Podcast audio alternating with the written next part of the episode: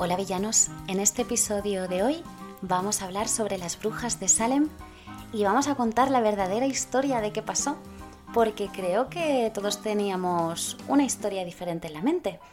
Así que, bueno, si te interesa ver qué pasó realmente y cómo se desató la histeria colectiva, no dudes en quedarte.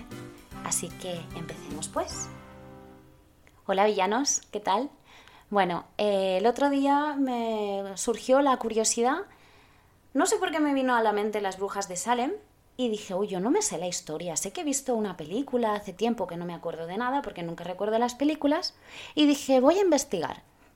Y me pareció algo tan loco que dije, bueno, bueno, esto lo tengo que contar, así que aquí estoy. Em, vamos a ponernos un poquito en contexto ¿vale? Pero bueno, antes de ponernos en contexto y ver qué pasó, por qué pasó, cuándo pasó, etc., etc., os voy a dar una curiosidad y después os voy a contar una cosa que tenemos que tener muy presente antes de empezar con, la historia, ¿vale? El dato curioso, siempre me gusta dar algún dato, alguna frase, es que el diseñador Alexander McQueen eh, es descendiente de una de las condenadas por brujería y hace poco hizo una colección en honor a ella. Eh, muy chula, investigarla. Y después, antes de todo, a ver, cuando pensamos en las brujas de Salem, siempre nos imaginamos eh, que la queman, ¿no? El típico poste, ella atada y quemada en la hoguera. Pues no fue así, no fue así. ¿Y por qué no quemaron a nadie en Salem? Eh, porque, por cierto, o sea, a la gente la ahorcaron, a las brujas las ahorcaron, no las quemaron. Y hubo eh, ahorcamientos, hubo torturaciones y hubo encarcelamientos. Pero no quemaron a nadie. Entonces, ¿por qué no quemaron a nadie? Porque, bueno, en Salem, bueno, para empezar, Salem está, es una ciudad costera norte de Massachusetts y Massachusetts está en, América, en Norteamérica. Pero en ese momento Salem eh, era una colonia británica. Por tanto, los británicos mm, se regían por las leyes de Nueva Inglaterra y la brujería era considerada un delito civil. Por tanto, no quemaban a la gente, la ahorcaban. Por eso en Salem la gente estaba ahorcada. En cambio, en Europa, eh, la gente condenada de brujería sí que era quemada. ¿Por qué? Porque la, brujería no estaba considerada como una herejía. Por lo tanto, Europa, brujería, herejía, quemados.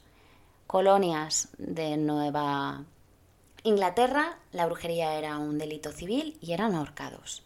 Bien, pues entonces, como hemos dicho, Salem, en Massachusetts, eh, esto pasó en el 1692, ¿vale? En aquel momento la religión era muy fanática y bueno, a ver, vamos a empezarlos, lo voy a explicar como, un cuento, un poco así, ¿vale? Em, ¿Qué pasó en el 1692 en Salem? Bueno, hubo unas 100 personas británicas puritanas, ojo, puritanos, em, era un movimiento muy, muy fanático que lo que pretendían era purificar, de ahí puritanos, a la Iglesia de Inglaterra de los restos del catolicismo humano. Fue un movimiento que surgió entre en el siglo XVI y XVII. Pero bueno, entonces, lo que decía, 100 personas británicas puritanas eh, cogieron un barco para tener una mejor vida y se plantaron en Salem. Los habitantes de Salem los acogieron súper bien, ¿vale? A estas personas. ¿Quiénes, ¿Quiénes eran las familias de poder en Salem? Bueno, os acordáis en Verona, ¿no? Como en Romeo y Julieta, los Montesco y los Capuleto. Pues aquí eran los Putman, quedaros con este apellido, porque una, una niña de 12 años, Ann Putman, la va a liar pardísima y de aquí empieza todo. Los Putman por un lado y los Porters por otro. Los Putman y los Porters eran muy adinerados, los Putman más, eh, y lo que querían era aislar la idea del centro. Como se llevaban mal ambas familias, pues los Putman querían aislar la aldea del centro de Salem y crear una nueva iglesia a las afueras. Para ello contrataron al, al, reverendo Samuel Parris, quedaros también con Parris, Parris y Putman, ¿vale? Pues con, em, contrataron al reverendo Samuel Parris para que los aldeanos fueran a esa iglesia y con el tiempo perdiesen relación con el otro grupo de habitantes, que eran los que estaban a favor de los porters, em, y eso para que con el tiempo al final ambas familias, dijéramos, tenían, tuvieran sus, sus iglesias y sus cosas. ¿Qué pasó cuando llegó el reverendo Samuel Parris? Pues que fue venerado por toda la ciudad de Salem, así que los Putman no consiguieron crear esta línea entre el centro y las afueras, pero bueno, total. Protagonistas de lo que pasó en Salem. Como os decía, Samuel Parris llega a Salem y ¿con quién viene el reverendo? El reverendo viene con tres hijos, un hombre y dos niñas. No son importantes, hay dos que no son importantes, por lo tanto solo os hablaré de Elizabeth, que la vamos a llamar Betty, de nueve años. Entonces, como digo, el reverendo llega con tres hijos, uno de ellos Elizabeth. Luego además el reverendo llega con su sobrina, huérfana, que se llama Abigail, que tiene 11 años, también súper importante. Así que tenemos a Betty de 9 y Abigail, que son primas, de 11. Y eh, además el reverendo con, estos, con sus tres hijos y con la sobrina llega con una mujer nativa de Barbados, que había sido esclava, pero que ahora era la cuidadora de los niños, que se llamaba Tituba, junto con su marido John. ¿Vale? Llegan a Salem y cómo empieza todo, todo esto de las brujas. Pues todo empezó cuando Elizabeth, la hija de nueve años del reverendo, Betty, cuando Abigail, de once, y una amiguita de ellas, que es Anne Putman, eh, que como os he dicho es hija de la familia Putman, pues estas tres niñas se hicieron súper amigas, ¿vale? Bueno, claro, dos, dos eran primas y la amiga. Vale, pues todo esto empezó cuando fueron sorprendidas.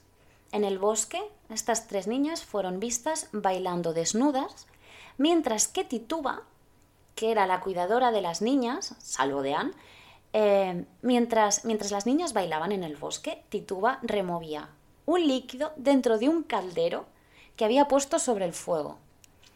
Eh, muy de bruja, ¿vale? Entonces, claro, de ahí empezaron los rumores de, oye, esto no es normal. Para los perris sí que era normal porque Tituba siempre les contaba cosas a las niñas y, cuentos y leyendas y tal. Pero claro, para los ciudadanos de Salem, donde en ese momento la religión estaba siendo muy bestia, muy fanática, que se vigilaban unos contra otros, se acusaban de todo, tenían remordimientos de todo, tal, pues claro, empezaron a ver, hombre, pues que, que cada vez, casi cada noche se iban al bosque y se desnudaran y Tituba contara estas cosas, hicieran pocos torritos de, ¿no? de remover el caldero y tal, pues empezaron a haber rumores. Lo más gracioso es que cuando se empezó a rumorear estos comportamientos extraños, realmente hubieron otros comportamientos extraños. Y es que las niñas empezaron a tener convulsiones, decían cosas sin sentido, pronunciaban palabras extrañas y tenían fuertes episodios de, de llorera, de llanto. Además se dice que también que iban a cuatro patas y ladraban como un perro.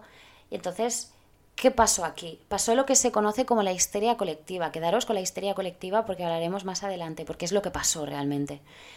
Entonces, eh, además de estas chicas, ¿no? Que, decían, se rumoreaba, que hacían cosas raras, empezaron a tener estos comportamientos, pero por la histeria colectiva, otras chicas de Salem de edad parecidas a las niñas, que yo os he dicho que tenían entre 9, 11 y 12 años, em, pues otras niñas empezaron a actuar de manera similar.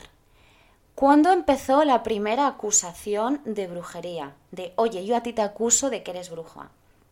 Todo empezó cuando un día Ann Putman, es que esta niña, esta niña tiene, tiene delito, la, la niña de 12 años, llegó a casa de sus padres y les dijo que en el bosque había luchado contra una bruja que la quería decapitar. Entonces, claro, la familia, ante esto, a ti te dice tu hija esto y tú dices, oh my god, ¿qué hizo la familia? Habló con el médico de Salem, que se llamaba William Griggs, Y entonces el médico examinó a las tres niñas, a la hija del reverendo, a la sobrina y a, la, y a su propia hija en Putnam.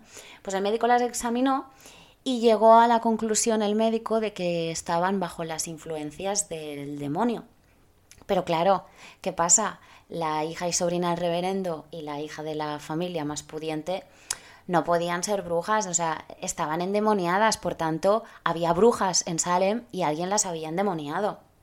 Entonces, em, después de llegar a esta acusación y el médico decir, oye, sí, que están mm, endemoniadas, interrogan a las niñas.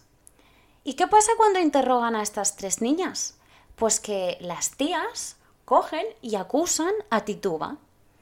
La acusan em, y dicen que ella es una bruja. Y luego, además, se remureaba que había, o sea, la primera bruja de Salem acusada fue Tituba, ¿vale? Entonces, después acusaron a dos chicas más que se llamaba Sara, las dos se llamaban Sara, por tanto voy a decir, las voy a llamar las dos Saras, pues acusaron a estas tres, ¿no? ¿Qué pasó? Que una vecina, antes de nada, dice, bueno, vamos a hacer una prueba pericial, que yo aquí me he petado, he dicho, coño, que adelantados iban. Y entonces, esta mujer eh, lo que solicita como prueba pericial es lo que se conoce el pastel de brujas.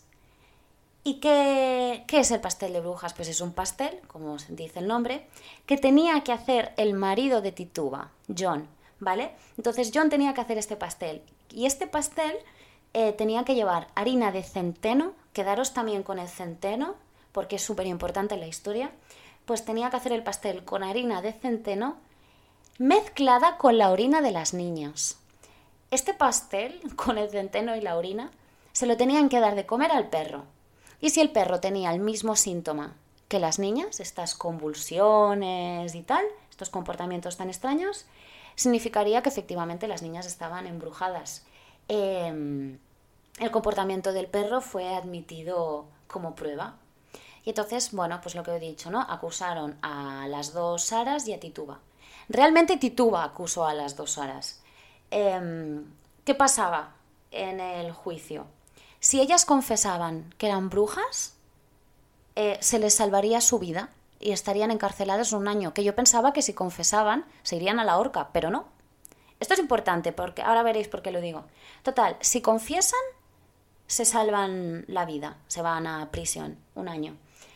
Si no confiesan, las torturan hasta que confiesen.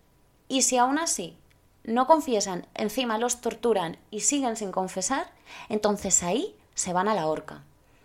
¿Qué pasó? Que Tituba fue muy inteligente y dijo, ah, no, no, yo mm, prefiero confesar de bruja, que por lo menos me voy a la cárcel, a decir que no soy bruja y que me ahorquen, me torturen y me ahorquen.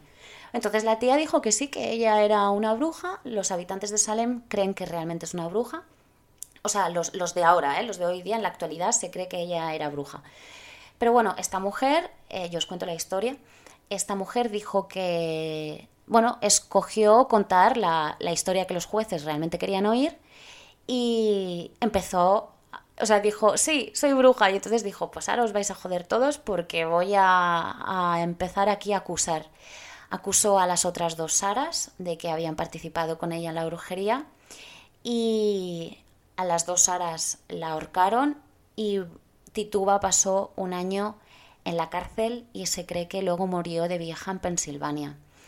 Las dos Saras, no lo he dicho antes, una de ellas, creo que no lo he dicho, una de ellas era... Eh, ¿Cómo se dice? ¿Cómo se dice homeless en español? ¡Ay! Mm, eh, mendiga. Una de ellas era mendiga. Bueno, sin techo. Sí, bueno, mendiga, sin techo, ya, ya sabéis. Y la otra, Sara, estaba embarazada y no se sabía de quién. Y entonces, eh, otra cosa importante, a casi acusaron a hombres también, ahorcaron a hombres, luego lo veremos, pero casi todas las, las acusaciones, sobre todo ahorcamientos, fueron a, mujeres porque en aquella bueno, en ese contexto de religión tan fanático, la mujer era débil y era la primera que se dejaba llevar por, por el demonio, claro, cómo no, por supuesto, ¿no? Y, claro, y pues a la mendiga y a la embarazada que no se sabía de quién, pam, para la horca. Em, entonces, ¿qué pasó en este momento histórico y de que todo había empezado con la acusación de las niñas, con la primera frase que Anne le dice a sus padres de, de que había luchado contra una bruja que quería decapitarla en el bosque? A partir de ahí y de todos estos juicios hubo la histeria colectiva que decía para antes y los vecinos de Salem que se llevaban mal unos con otros, como los Putman con los Porters, el reverendo que no lo he dicho, Samuel Parris, eh, estaba en contra de otro reverendo, que ahora veremos por qué sacó al otro reverendo. El otro reverendo se llama George, se llamaba George. Apellidos no os voy a decir porque, bueno, y muchos nombres tampoco porque es que, claro, ya os digo, todo esto ocasionó, bueno, se disputa entre 19 y 24. No está bien claro si son 19, 20 o 24 muertos, pero ahorcados. Pero ya os digo, hubo los juicios de Salem terminaron con entre 19 y 20 muertos, más de 150 encarcelados y robos en las propiedades de las víctimas. Un dato a todo esto, ahora que digo esto de los robos, em, hubo uno de los jueces, un, se llamaba juez Colin, que cuando acusaba a alguien de brujería, su sobrino confiscaba los bienes de los sospechosos. Entonces es como un negocio redondo, ¿no? Para, para ellos dos. Eh, fue tal la histeria colectiva que incluso ahorcaron a dos perros por brujos, por ser brujos. Es que a mí me peta la cabeza lo que pasó. Por ejemplo, eh, claro, no os voy a contar los 29 ahorcamientos, pero os voy a contar cuatro o cinco que a mí me han llamado la atención. Eh, hubo una familia que estaba en contra de los Putman, que era la familia, eran los los Cory, y a ella la, ahorcaron y a él lo torturaron hasta la muerte con piedras. Eh, Anne Putman, como decía, con la niña con la que todo empezó, eh, acusó al reverendo George, que es el que he dicho que eran enemigos con Samuel Parris, eh, lo acusó diciendo a la niña que en sueños el espíritu del reverendo le decía que él era el líder que veneraban a los que veneraban a Satanás. Entonces simplemente con esta acusación, la niña diciendo que había soñado con esto, lo ahorcaron al reverendo. Luego os acordáis que Tituba había acusado a las otras dos Saras y que ella se había librado de, la horca. Pues Tituba además empezó a decir que ella había entregado un libro, que era el libro del mal, donde dentro del libro estaban escritos todos los hombres de los habitantes que, eran brujos y brujas en Salem. Porque ya hemos dicho, aquí todo el mundo empezó a acusarse y a decir, eres brujo, eres bruja, pero en realidad por otros intereses eh, económicos y, por, y por redendecillas. Bueno, total, pues esta mujer dice que ha entregado a un hombre, empieza a describir al hombre y cogen a, dicen, ven a un hombre y dicen, pues eres tú, y a este hombre también lo ahorcan. Luego, em, a mí me ha dado mucha pena esta, había una mujer que se llamaba Rebecca Nurse y se ve que la acusaron de brujería, el juez la conocía muy bien y el juez la absolvió. Pero fue tal la histeria ese mismo día que el pueblo salió a la calle, que el mismo día que el juez la había declarado inocente, la tuvo que declarar culpable y la ahorcaron también. Y luego ya os cuento la última con la que yo he flipado. Esto, como os he dicho, ocurrió en Salem en el 1692. Pues 12 años antes, a una mujer ya la habían acusado de brujería, porque en aquella se acusaba poco en aquel momento. Fue en Salem que donde petó, antes también se acusaba, pero no de, aquí todo el pueblo acusándose. Pues 12 años antes de que, se, ocurriesen estos juicios de Salem, em, habían acusado a una mujer de bruja y cuando fueron los juicios le dijeron a la tía, oye, ¿te acuerdas que te acusamos hace 12 años de bruja y que fuiste inocente? ¿Te declaramos inocente? Pues oye, mira, que ahora que está todo esto, ahora creemos que eres culpable, así que a la horca. Y la, la ahorcaron también. Pero aquí, en la historia, o sea, ¿qué es realmente lo que ocurrió? ¿Qué ocurrió? Quiere decir, ¿cuál fue la causa de los comportamientos de las niñas? Que ya hemos dicho que, que mm, eh, tenían convulsiones, que tenían episodios de llanto, que decían cosas sin sentidos, que pronunciaban palabras extrañas, que se ponían como un perro a cuatro patas a ladrar. O sea, ¿esto realmente por qué ocurrió? Bueno, primero, como hemos dicho, por la histeria colectiva, ¿no? Que es cuando tú te contagias. Es como si ahora todo el mundo empieza a pensar que tiene fiebre, tú también tienes fiebre. Bueno, esto por un lado, pero sobre todo se cree que todo esto, bueno, claro, además de la histeria colectiva, de todo el fatanismo religioso, los intereses económicos, y eh, políticos, tal, pero realmente lo que se cree es que todos estos síntomas fueron a causa de un hongo alucinógeno. ¿Y por qué digo lo del hongo alucinógeno? Porque se cree que las niñas tenían una enfermedad que se llamaba, se llama ergotismo. ¿Os acordáis cuando os he dicho que os quedarais con el pan de centeno? Pues resulta que el ergotismo es una enfermedad producida por la intoxicación eh, por cornezuelo, ¿vale? Que el cornezuelo es un hongo que crece en el centeno y con el que Tituba fabricaba el pan. Entonces, em, claro, este hongo contiene un alcaloide eh, que es la ergotamina, por eso se llama la enfermedad ergotismo, de la que deriva el LSD. Y claro, si es que es muy fuerte, claro, es que de ahí deriva el LSD, por lo tanto, obviamente, eh, esto puede provocar, esta, esta mm, hongo, esta eh, intoxicación puede provocar eh, alucinaciones, convulsiones, gangrena y en algunos casos incluso la muerte. Y bueno, nada, total que al final, pues eso, las niñas, pues por culpa del centeno en mal estado, pues se cree que podían haber sido intoxicadas. ¿Qué pasó en Salem tras estos juicios que, como hemos dicho, terminaron entre 19 y 24 muertos, más de 150 encarcelados y un montón de robos de la propiedad? Pues qué pasó que como la gente estaba tan centrada en los juicios acusándose unos a otros, em, hubieron malas cosechas, hubieron brotes de viruela, muchos se endeudaron para sacar eh, de la cárcel a sus familiares y pues fue en declive, salen, fue poco a poco en declive, en decadencia. Y es gracioso porque después de todo lo, que habían liado parda los ciudadanos, Em, ellos mismos llegaron a pensar, después de cómo había quedado la ciudad y todo, eh, habían, llegaron a pensar que era un castigo divino por haber ahorcado a, a tanta gente. Y nada, y finalmente, como decía, esto ocurrió en Salem en el 1692, pues en el 1706, Anne Putman, la hija de los ricos con el que todo empezó, la primera acusación, que luego también acusó, como hemos dicho, al, al reverendo George.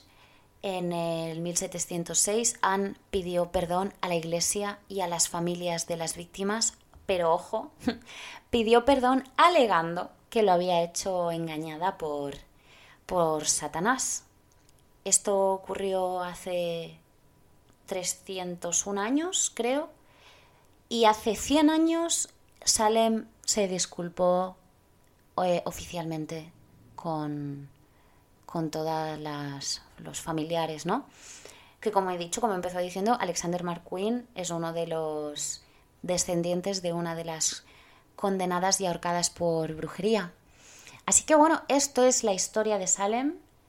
Como hemos visto, no fueron tres brujas ni fueron quemadas, fue toda una ciudad que empezó con, tres niñas acusando a una bruja, bueno, no sabemos si es una bruja, los habitantes de Salena actuales dicen que sí, pero acusando eh, a Tituba y acabó toda la ciudad encarcelándose unos a otros eh, por, por, motivos absurdos, económicos, por, por la religión, que como decía en teoría la religión tiene que transmitir paz y por culpa y de la ignorancia.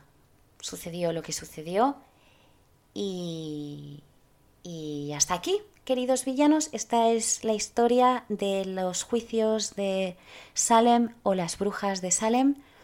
Eh, no sé si conocíais o no la historia, os, os mm, ojalá investiguéis sobre la historia porque la verdad es que es muy curioso. Yo he intentado resumirla en 25 minutos, pero, pero bueno, eh, muy fuerte lo que sucedió en Salem. Tengo muchas ganas de ir a Salem, ir al museo. Hay un museo que trata sobre esto. Y, bueno, pues lo dicho, espero que tengáis una feliz semana. Nos vemos el viernes, queridos villanos. Hacer muchas travesuras. Un besito, chao.